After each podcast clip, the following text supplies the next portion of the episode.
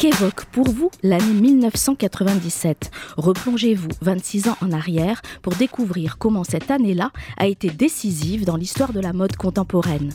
1997 Fashion Big Bang, c'est ainsi que le Palais Galliera, temple de la mode à Paris, a intitulé cette exposition étonnante dans laquelle on comprend comment 1997 voit l'enchaînement effréné de collections, de défilés, de nominations, d'inaugurations et d'événements qui dessinent l'échiquier de la mode tel qu'on le connaît aujourd'hui.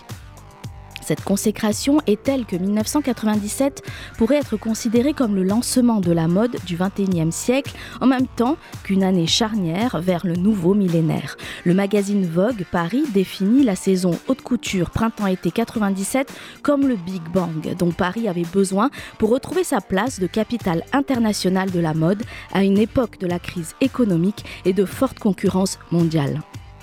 Et pour cause, l'année se distingue par des collections emblématiques, les corps déformés par la marque comme des garçons, les vêtements conceptualisés par Martin Margiela, les canons de la beauté masculine redéfinis par Ralph Simmons.